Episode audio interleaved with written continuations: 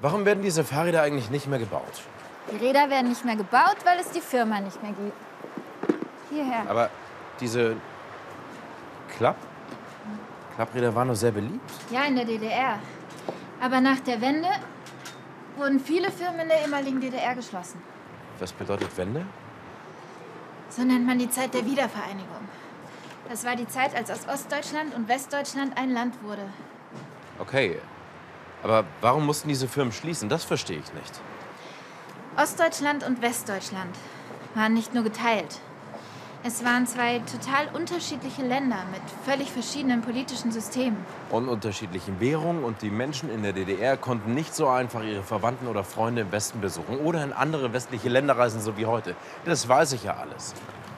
Ja, und irgendwann hatten viele Ostdeutsche genug von der DDR und haben für mehr Freiheit demonstriert.